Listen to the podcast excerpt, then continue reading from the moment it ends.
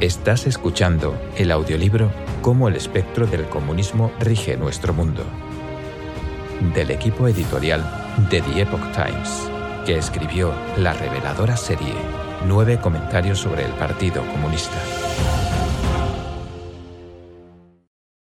Capítulo 9.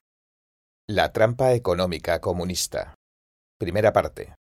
Introducción.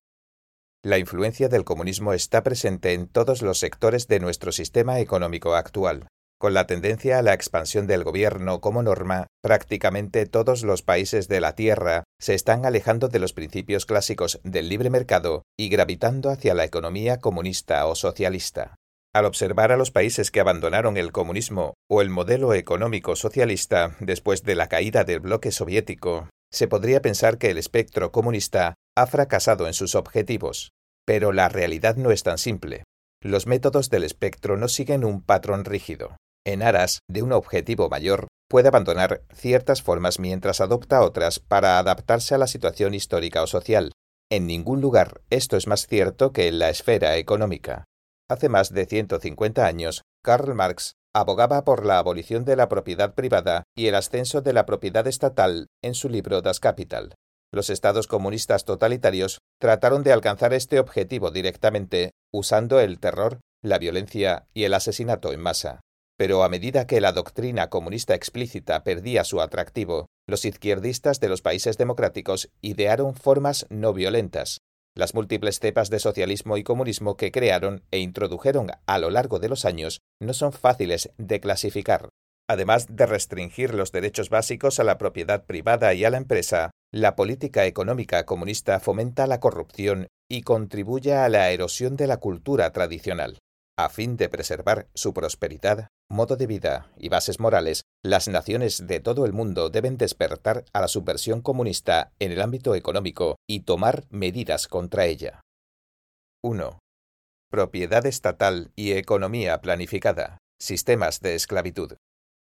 El cielo creó al hombre, lo dotó de sabiduría y fuerza, y determinó que en su vida cosechara los frutos de su trabajo, y así pueda obtener lo suficiente para asegurar su vida. La Declaración de Independencia de Estados Unidos dice, sostenemos como evidentes estas verdades, que todos los hombres son creados iguales, que son dotados por su Creador de ciertos derechos inalienables, que entre ellos están la vida, la libertad y la búsqueda de la felicidad. Fin de la cita. Naturalmente, estos derechos incluyen la facultad de poseer y adjudicar propiedades y bienes. En contraste, Marx y Engels declararon en el Manifiesto Comunista que la teoría de los comunistas se puede resumir en una sola frase, abolición de la propiedad privada. Se trata de una referencia a la propiedad estatal, la cual, en una economía planificada, es obligatoria. En las economías planificadas comunistas, los medios de producción están directamente controlados por el Estado. La esencia de este sistema viola los principios del cielo, va en contra de la naturaleza humana y, en última instancia, es una forma de esclavitud. A. Propiedad estatal, un yugo totalitario. El pionero anticomunista estadounidense, Fred Schwartz, contó la siguiente broma en su libro Usted puede confiar en los comunistas para que se comporten como tales, sobre una persona que primero visitó una planta automotriz soviética y luego una estadounidense. Cito.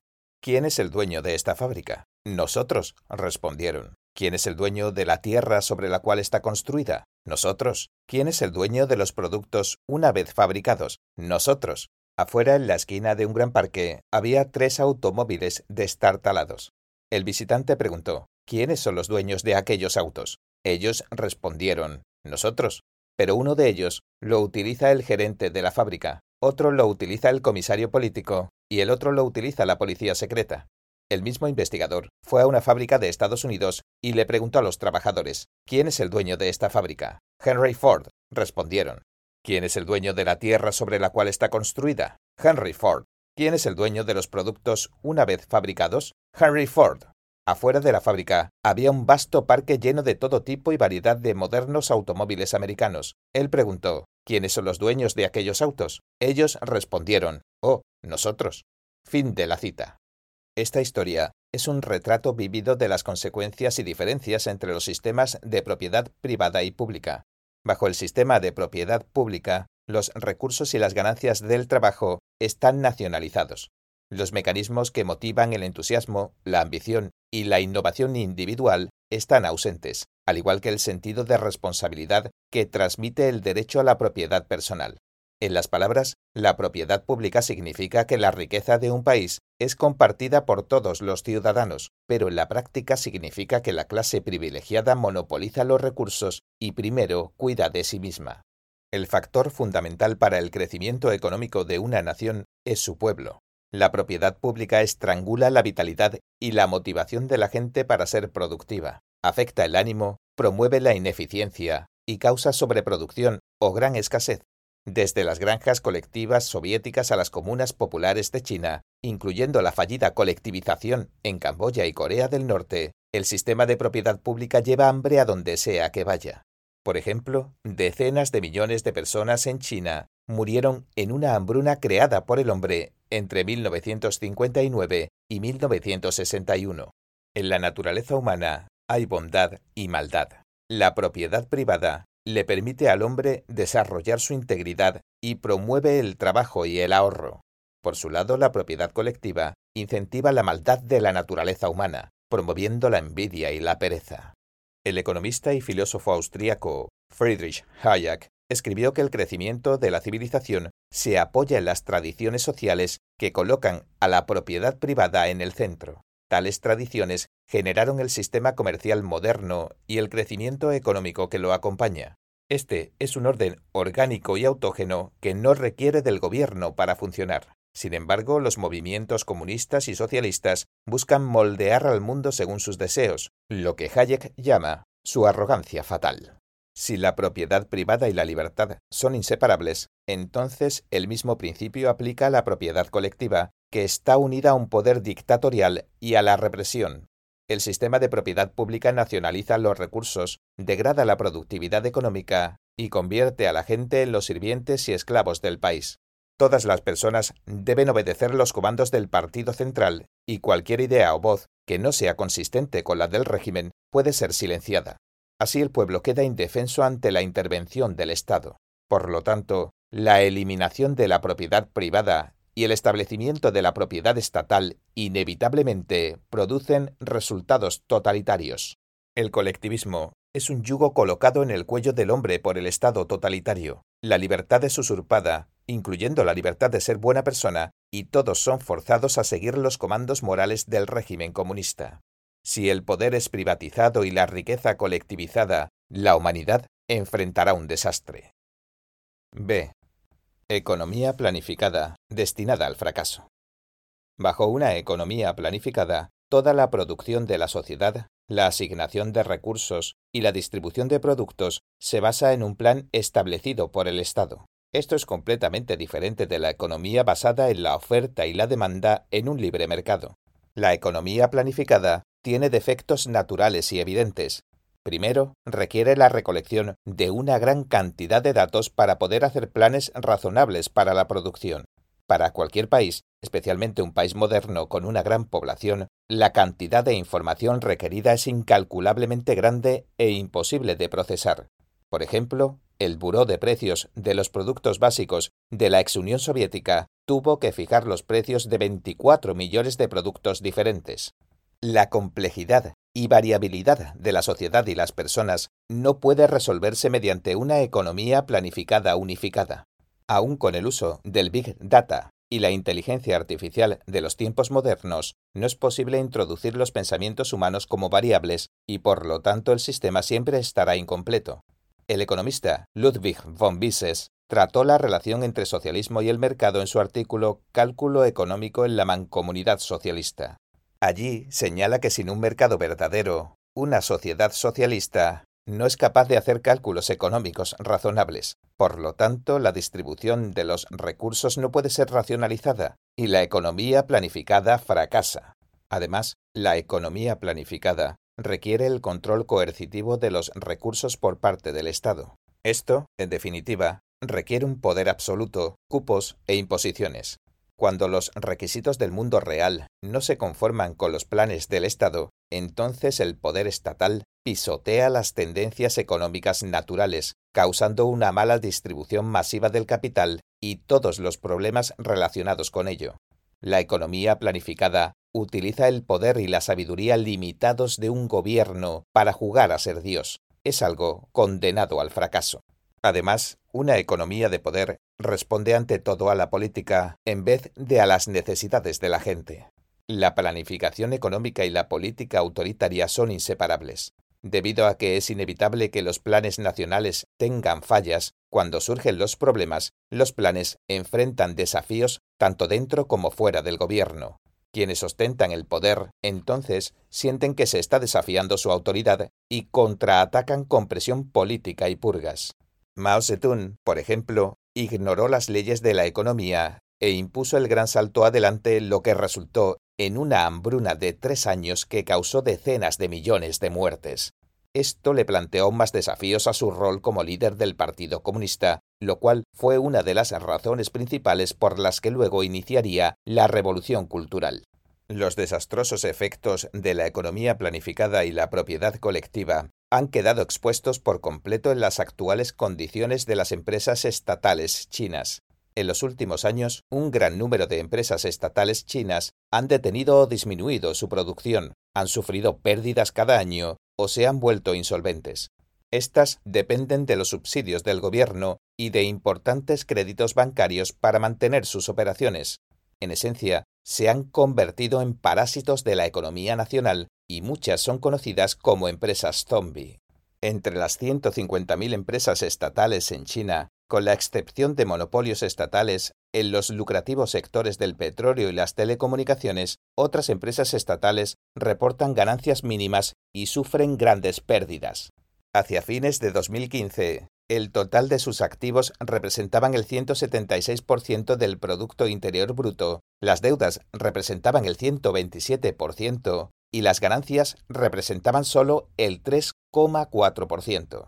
Algunos economistas creen que estas empresas zombie básicamente han convertido a la economía china en su rehén, la cual lleva años dependiendo de manufactura barata solo posible debido a la extrema explotación de trabajadores con paga mínima y una completa desconsideración por el medio ambiente. Mientras tanto, la planificación económica priva a las personas de su libertad y obliga al Estado a ocuparse de ellas. Todos los aspectos de la vida de las personas están bajo el control del Estado, el cual encierra a la gente en una prisión invisible, pretende abolir el libre albedrío y altera los parámetros de la vida humana establecidos por lo divino. En esencia, el proyecto trata de convertir a la gente en esclavos y máquinas. Esta es otra manifestación más de la revuelta del espectro del comunismo contra lo divino y la ley natural. 2. Países occidentales. Comunismo con otro nombre. Para las personas, la abolición de la propiedad privada del marxismo implica la abolición de la individualidad burguesa la independencia burguesa y la libertad burguesa. Para la sociedad, significa que el proletariado utilizará su supremacía política para arrebatar, por grados, todo el capital de los burgueses, para centralizar todos los instrumentos de producción a manos del Estado, es decir, del proletariado organizado como la clase gobernante. Muchas políticas o estructuras económicas pueden no parecer tener relación con el socialismo en la superficie, sin embargo, juegan un papel de restringir, debilitar o privar el derecho de las personas a la propiedad privada. Otras debilitan los mecanismos de la libre empresa, expanden el poder del gobierno e impulsan a la sociedad hacia el camino del socialismo. Los métodos incluyen impuestos altos, generosa ayuda social y un agresivo intervencionismo del Estado. A. Altos impuestos y ayuda social. Los impuestos altos son un camino oculto hacia la desaparición gradual del sistema de propiedad privada. El resultado final de los impuestos altos es el mismo que el de la propiedad pública y el igualitarismo impuesto por los regímenes comunistas. La única diferencia es si la nacionalización se realiza antes o después de la producción. En Occidente, la producción se controla de forma privada, pero los ingresos se convierten en activos estatales mediante impuestos y esquemas de redistribución es una forma de tomar legalmente la riqueza de otros mediante democracia y leyes, en vez de mediante matanzas y violencia. Un aspecto importante de las economías comunistas o socialistas que se ven en países occidentales es una fuerte ayuda social, que se utiliza para erosionar gradualmente la sabiduría moral y la libertad. Si bien cierta ayuda del gobierno es razonable, como la seguridad social para las víctimas de desastres o accidentes, es fácil que la asistencia social se convierta en un conveniente instrumento para el engaño. Sus aspectos positivos se convierten en una excusa para aumentar los impuestos y el control del gobierno. En este aspecto, la asistencia social generosa ya ha tenido las mismas consecuencias destructivas que las economías abiertamente comunistas para la gente, la sociedad y los valores morales sin la necesidad de una revolución violenta. La asistencia social en países desarrollados de Occidente consume una gran porción de los ingresos, los cuales provienen de los impuestos transferidos desde el patrimonio privado. Toda la ayuda social debe ser pagada por el pueblo mediante impuestos o deuda nacional. No hay ninguna otra forma de mantener este nivel de generosidad del gobierno. En Estados Unidos, más de la mitad de los ingresos fiscales se gastan en seguro social y cobertura médica. Más del 80% de este dinero proviene de impuestos a la renta personal e impuestos de seguridad social. El 11% proviene de impuestos corporativos. Este tipo de enorme gasto público apenas comenzó en el siglo pasado. En 1895, la Corte Suprema de Estados Unidos declaró que los impuestos a la renta eran inconstitucionales. La decisión se mantuvo hasta 1913, cuando se ratificó la decimosexta enmienda. Datos del año 1900 de 15 países muestran que solo siete aplicaban un impuesto a la renta, con Italia a la cabeza con una tasa del 10%, Australia, Japón y Nueva Zelanda tenían impuestos a la renta de alrededor de un 5%. Para 2016, según datos de 35 economías de mercado publicados por la Organización para la Cooperación y Desarrollo Económico, OCDE, 27 países tenían una tasa de impuesto a la renta superior al 30%. Los dos países con los impuestos a la renta más altos, con 54% y 49,4%, están en Europa. Además de esto, al comprar o comer algún artículo en Europa, generalmente hay que agregar más del 20% en impuestos. Los impuestos corporativos y de otro tipo también suman a la carga tributaria total. Los impuestos altos no son solo una carga para los que tienen más dinero, sino también para los que están en el otro extremo. Mientras los ricos suelen tener varias formas legales de protegerse de los impuestos, la asistencia social que se le brinda a los pobres desaparece cuando su ingreso supera cierto umbral. Después de descontar los impuestos, este ingreso suele ser menor incluso al que recibían como ayuda social. En efecto, la gente es penalizada por trabajar más, lo que incentiva que sigan recibiendo la ayuda social en vez de prosperar. Elevada asistencia social. En la sociedad moderna, el sistema de asistencia social se ha expandido hasta cubrir el desempleo, la cobertura médica, las pensiones, los accidentes de trabajo, la vivienda, la educación, el cuidado de los niños, etc. Mucho más que el concepto tradicional de caridad para quienes necesitan ayuda inmediata. Un informe de Heritage Foundation mostró que en 2013 más de 100 millones de personas en Estados Unidos, o prácticamente un tercio de la población, recibía asistencia social, excluyendo la seguridad social y la cobertura de salud, a un promedio de 9.000 dólares por persona.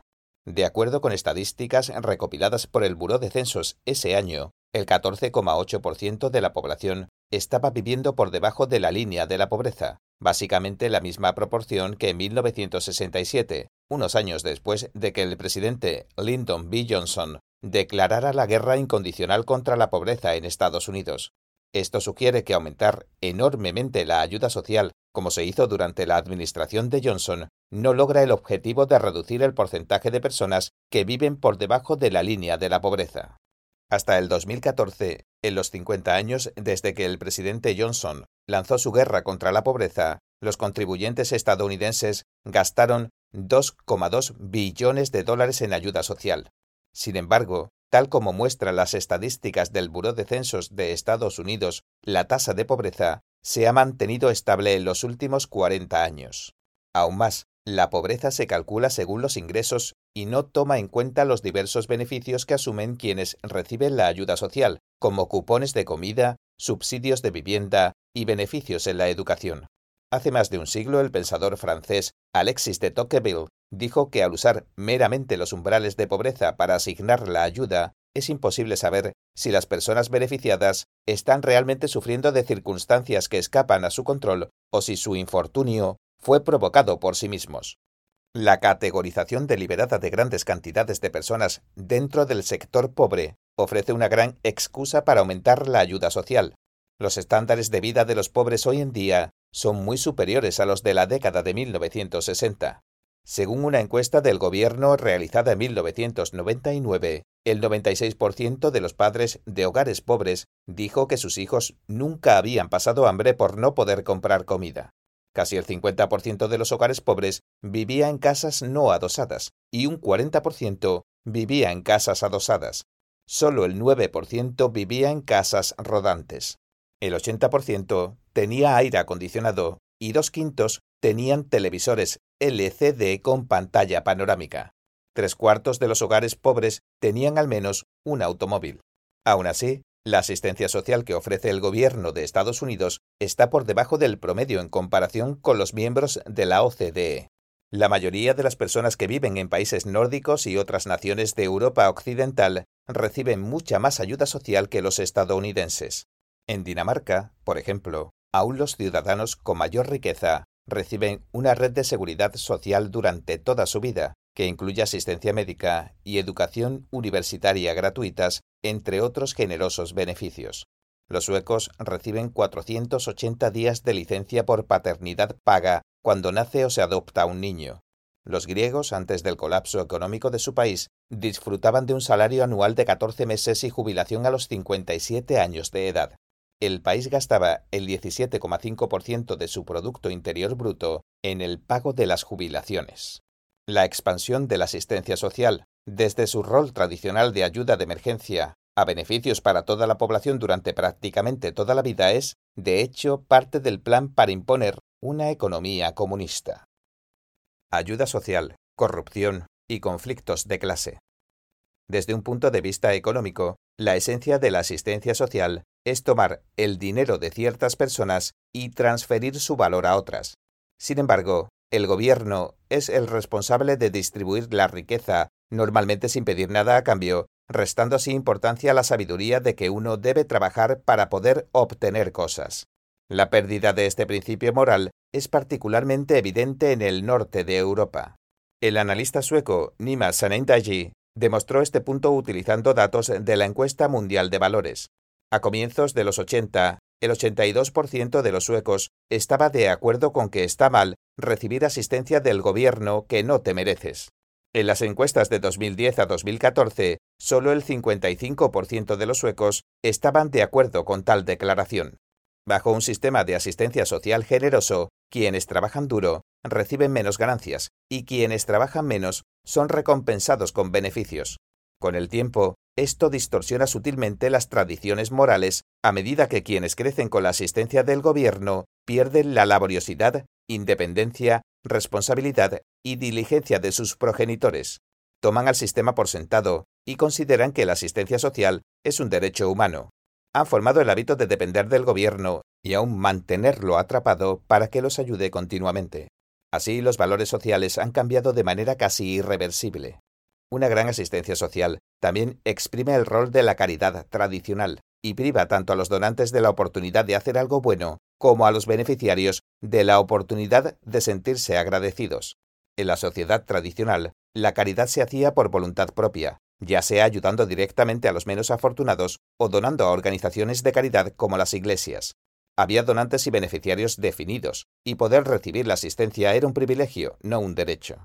Quienes la recibían sentían gratitud por la bondad de los donantes y se sentían motivados a usar la caridad para complementar sus propios esfuerzos para mejorar su situación. Quienes recibían la caridad y lograban cambiar sus vidas probablemente regresarían el favor cuando vieran a otros pasando por los mismos desafíos que ellos habían pasado. Tocqueville notó que la caridad combina las virtudes de generosidad y de gratitud, las cuales interactúan mutuamente para mejorar la sociedad y ejercer una influencia moral positiva. Al mismo tiempo, la relación entre los que daban y los que recibían cumplía la función de aliviar los conflictos y los antagonismos entre ricos y pobres, ya que el comportamiento caritativo por parte de individuos conectaba a miembros de diferentes clases económicas. El desmesurado sistema moderno de asistencia social interrumpe la relación entre donantes y beneficiarios al burocratizar el proceso de la caridad. Los donantes de hoy en día son contribuyentes que son forzados a entregar su riqueza en vez de compartirla voluntariamente. Al mismo tiempo, los beneficiarios de la asistencia social no tienen conexión con sus benefactores y no sienten gratitud por su sacrificio. Tocqueville creía que la asistencia social exacerba los conflictos entre ricos y pobres. Al tener parte de su patrimonio confiscado a la fuerza, los que tienen dinero se vuelven resentidos hacia los beneficiarios de la asistencia social. Tocqueville dijo que los pobres también seguirán sintiendo descontento ya que no valoran su alivio económico. Dijo, una clase sigue viendo al mundo con temor y aversión, mientras que la otra considera su infortunio con desesperanza y envidia. La asistencia social desmesurada se convierte en una forma en que el espectro del comunismo puede exacerbar la envidia y el conflicto político. Esto se pudo observar en la crisis económica griega. Entre la clase alta, la evasión de impuestos se convirtió en un deporte nacional, según funcionarios griegos citados por The Economist. Con menos ingresos fiscales, el gobierno griego intentó recortar la asistencia social, pero se topó con una acérrima resistencia. Así que para que sus votantes no se enojaran, el gobierno dependió de tomar préstamos para compensar la disminución del ingreso fiscal y así mantener el mismo nivel de asistencia social que otros países europeos.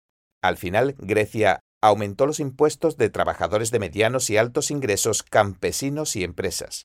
En 2009, un estudio práctico de Martin Heller, Mario Lechner y Friedrich Schneider mostró que a largo plazo la asistencia social desincentiva el trabajo duro. Los tres economistas concluyeron que la dinámica del estado de asistencia social es perjudicial para la salud de la base económica de una nación. La cultura de la pobreza. La ayuda social debería ser una medida de emergencia para ayudar a los que realmente lo necesitan, en circunstancias como accidentes de trabajo, epidemias, desastres naturales, etc. No debería convertirse en la forma de subsistencia por defecto, ya que es incapaz de resolver el dilema de la pobreza. Ampliar los criterios que determinan quién puede acceder a la asistencia social crea una atmósfera negativa que fomenta el mal uso de esos beneficios. Por ejemplo, el término discapacidad se redefine continuamente para poder incluir a más personas. El resultado es un malestar económico que causa una regresión en la moral social. En 2012, el New York Times publicaba un artículo de opinión titulado Beneficiándose del analfabetismo de un niño, en el que habla del impacto de la política de ayuda social en familias de bajos ingresos que viven en la zona de los Montes Apalaches, en el este de Estados Unidos. El artículo describe cómo muchas familias pobres dejan de enviar a sus hijos a clases de lectura a fin de calificar para la ayuda. El artículo dice, mamás y papás temen que si sus hijos aprenden a leer, tendrán menos posibilidades de calificar para un cheque mensual por tener una discapacidad intelectual. Muchas personas que viven aquí en casas rodantes en las laderas son pobres y están desesperados, y un cheque mensual de 698 dólares por hijo del programa de ingreso de seguridad suplementario es un gran aporte, y esos cheques continúan hasta que el niño cumple 18 años. Fin de la cita. El programa comenzó hace unos 40 años con el objetivo de ayudar a las familias que tienen hijos con graves discapacidades físicas o mentales y que por eso es difícil para los padres trabajar. El porcentaje era alrededor del 1% de los niños pobres. Sin embargo, en el año 2012, más del 55% de los niños cualificados para el programa estaban categorizados como discapacitados mentales, aunque no tenían ningún diagnóstico definido. En todo Estados Unidos, ahora hay un total de 1.200.000 niños con discapacidad mental para los cuales los contribuyentes proveen 9.000 millones de dólares por año. Aquí, la asistencia social y las imperfecciones de la naturaleza humana se retroalimentan en un círculo vicioso. A pesar de que quienes promueven y formulan las políticas de asistencia social podrían hacerlo con buenas intenciones, el efecto de estas políticas suele ser perjudicial tanto para los individuos como para la sociedad en general. El abuso de la asistencia social no solo ata de manos las finanzas públicas, sino que también afecta el futuro de los niños que crecen en dicho sistema. Una investigación realizada en 2009 descubrió que dos tercios de las personas que recibieron asistencia social siendo niños continuaron recibiéndola al llegar a adultos. De acuerdo con el economista estadounidense William Arthur Niskanen, el sistema de asistencia social engendró una cultura de la pobreza, que a su vez se alimenta de un círculo vicioso de dependencia en la ayuda del gobierno, hijos extramaritales crímenes violentos, desempleo y abortos. Niskenen analizó datos estatales del año 1992 y calculó los efectos potenciales de aumentar los beneficios de la ayuda de las familias con hijos dependientes en un 1% del ingreso promedio per cápita. Determinó que la cantidad de beneficiarios aumentaría un 3%, el número de personas en la pobreza crecería un 0,8%, los hijos de madres solteras aumentarían un 2,1% y el desempleo aumentaría un 0,5%, los abortos y los crímenes violentos también aumentarían más del 1% cada uno. El hallazgo de Niskenen sugiere que un fuerte sistema de asistencia social promueve la dependencia en el sistema y desalienta la responsabilidad personal. La desintegración de la familia es un ingrediente clave en la cultura de la pobreza. En un estudio sobre pobreza histórica y contemporánea entre la población negra, el economista Walter E. Williams descubrió que en 1925, en la ciudad de Nueva York, el 85% de las familias negras estaban constituidas por ambos padres. Para 2015, las familias negras monoparentales habían alcanzado casi el 75%. El sistema de asistencia social incentiva este fenómeno, ya que provee bastantes más beneficios a las madres solteras que a las que se casan. Al mantenerse soltera intencionalmente, una madre puede acceder a más subsidios del gobierno, incluyendo pagos de ayuda social, subsidios de vivienda, cupones para alimentos y cobertura médica. La asistencia social ha sido fundamental en la promoción de los hogares monoparentales, que se ha demostrado que causan más pobreza. Por otro lado, Williams descubrió que la tasa de pobreza entre los matrimonios negros se ha mantenido en un solo dígito desde 1994. La izquierda utiliza la asistencia social para obtener votos. A pesar del hecho de que la asistencia social se ha estado expandiendo en las últimas décadas, la brecha entre ricos y pobres también ha estado aumentando continuamente. El salario promedio ajustado a la inflación aumenta a paso de tortuga mientras que la riqueza fluye hacia los de mayores ingresos, lo que da como resultado un incremento de la clase trabajadora pobre. Armada con estos problemas sociales, la izquierda presiona para que haya un gobierno más grande, impuestos más altos y más asistencia social para combatir la pobreza, exacerbando los problemas aún más. Los políticos de izquierda usan una variedad de lemas electorales para convencer a los votantes de sus nobles intenciones. Se retratan de una manera que parecen tener una fuerte base moral, a pesar de que exprimen el dinero de los contribuyentes para financiar sus programas. Su método consiste en tomar el dinero de la clase media y la alta y distribuirlo entre los pobres. Este sistema de caridad forzada oculta la relación entre donantes, contribuyentes y beneficiarios. Los políticos se presentan como los benevolentes dadores y reciben el agradecimiento de los beneficiarios en forma de votos, mientras le dicen a los beneficiarios que deberían tener resentimiento hacia los ricos, los verdaderos donantes. B. Intervencionismo económico agresivo en países occidentales. En los países occidentales, el Estado, que tradicionalmente solo aprobaba e implementaba leyes, se ha convertido ahora en un participante destacado en el ámbito económico. Como un árbitro que se une a un partido de fútbol, el Estado se ha convertido en responsable de controlar y regular el capital en lo que solía ser una economía mayormente autorregulada. Al presente, los gobiernos del mundo libre ya están practicando un intervencionismo fuerte en sus sistemas económicos nacionales. Uno de los impulsos para esta tendencia fue la Gran Depresión de la década del 30. Después de la crisis, la sociedad occidental se vio profundamente influenciada por la teoría económica desarrollada por el economista británico John Maynard Keynes. La economía keynesiana promueve una intervención activa del Estado y la regulación de la economía mediante subvenciones. En su libro Teoría General del Empleo, el Interés y el Dinero, Keynes se opone a la autorregulación del libre mercado y en su lugar se inclina por el aumento del gasto gubernamental y el intervencionismo, como los rescates financieros, etc., para estabilizar el mercado. En una sociedad próspera, el rol del gobierno es limitado. Solo en situaciones excepcionales debería el Estado interferir en la economía, como por ejemplo durante desastres naturales u otras crisis. Pero hoy en día la teoría keynesiana se ha arraigado en todo el mundo. Los gobiernos de prácticamente todos los países se apresuran por tener un mayor control sobre sus respectivas economías. Cuando el gobierno tiene un rol activo en la economía, cada acción tiene un enorme efecto dominó sobre el mercado. Nuevas políticas y leyes pueden construir o destruir industrias enteras haciendo que muchas empresas e inversores se vean sometidos a las decisiones del gobierno. El control financiero activo, combinado con políticas de fuerte asistencia social, ha causado que muchos gobiernos tengan enormes deudas. Según datos de la OCDE, más de un tercio de sus Estados miembros tienen gobiernos con deudas mayores al 100% de su Producto Interior Bruto. La deuda de un país superó el 237% de su producción económica. Esto representa una vulnerabilidad importante para el futuro social y económico de muchos países. Ronald Coase, economista ganador del Nobel, escribió muchos estudios de investigación sobre el impacto de la intervención del Estado. En su trabajo, Coase descubrió que la política intervencionista casi siempre produce resultados negativos. La explicación más probable, dijo, es que el gobierno opera ahora a una escala tan masiva que ha llegado a la etapa de lo que los economistas llaman rendimientos marginales negativos. Cualquier cosa adicional que haga lo estropea las consecuencias y la realidad del intervencionismo.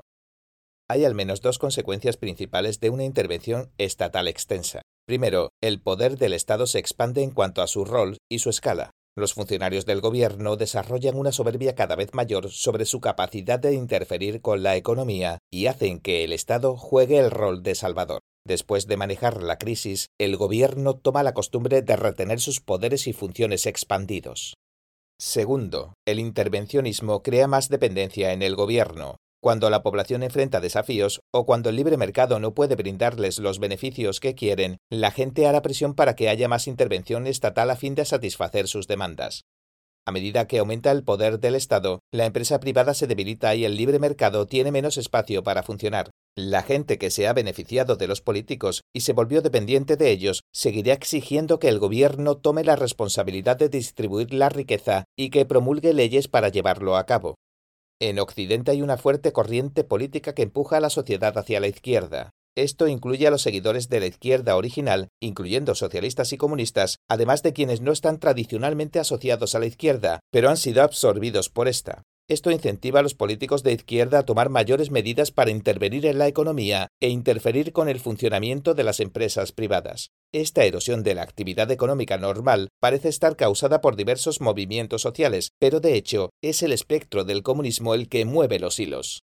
Los gobiernos occidentales empuñan su autoridad en nombre de la igualdad y otras excusas políticas a fin de incrementar el intervencionismo, mientras promulgan leyes para otorgarse más poder permanente. No hay dudas de que este comportamiento priva a las economías de mercado de su árbitro principal, el libre albedrío de las personas.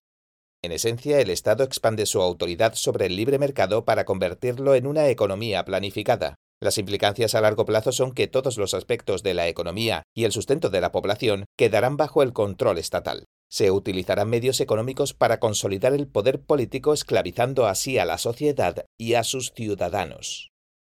C. Cómo la economía socialista lleva al totalitarismo comunista. Impuestos altos, una fuerte asistencia social y una amplia intervención del Estado son manifestaciones del socialismo dentro del sistema capitalista occidental. Así como están las cosas, la única diferencia entre un fuerte intervencionismo estatal en Occidente y las economías planificadas de los países comunistas es que, en los países libres, la ley y algunos aspectos básicos del sistema protegen los derechos humanos para evitar un control total del gobierno. Hayek, el economista y filósofo, advirtió sobre la planificación controlada por el Estado y la redistribución de la riqueza, y dijo que esto, inevitablemente, dañaría el mercado y llevaría al totalitarismo, sin importar si el sistema era democrático o no. Hayek creía que aunque el socialismo practicado en Europa y América del Norte era diferente de la propiedad pública y la economía planificada, de todos modos llegaría al mismo resultado. La gente perdería su libertad y su sustento, tan solo que de una manera más lenta e indirecta.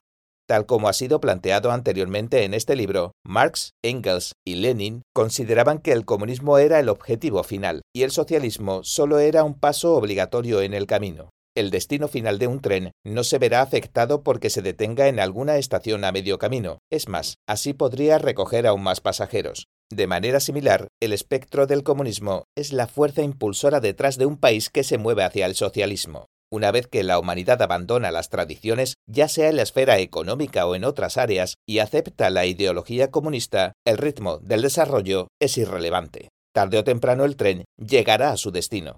El destino al final de este camino no es un paraíso en la tierra, sino la destrucción de la humanidad.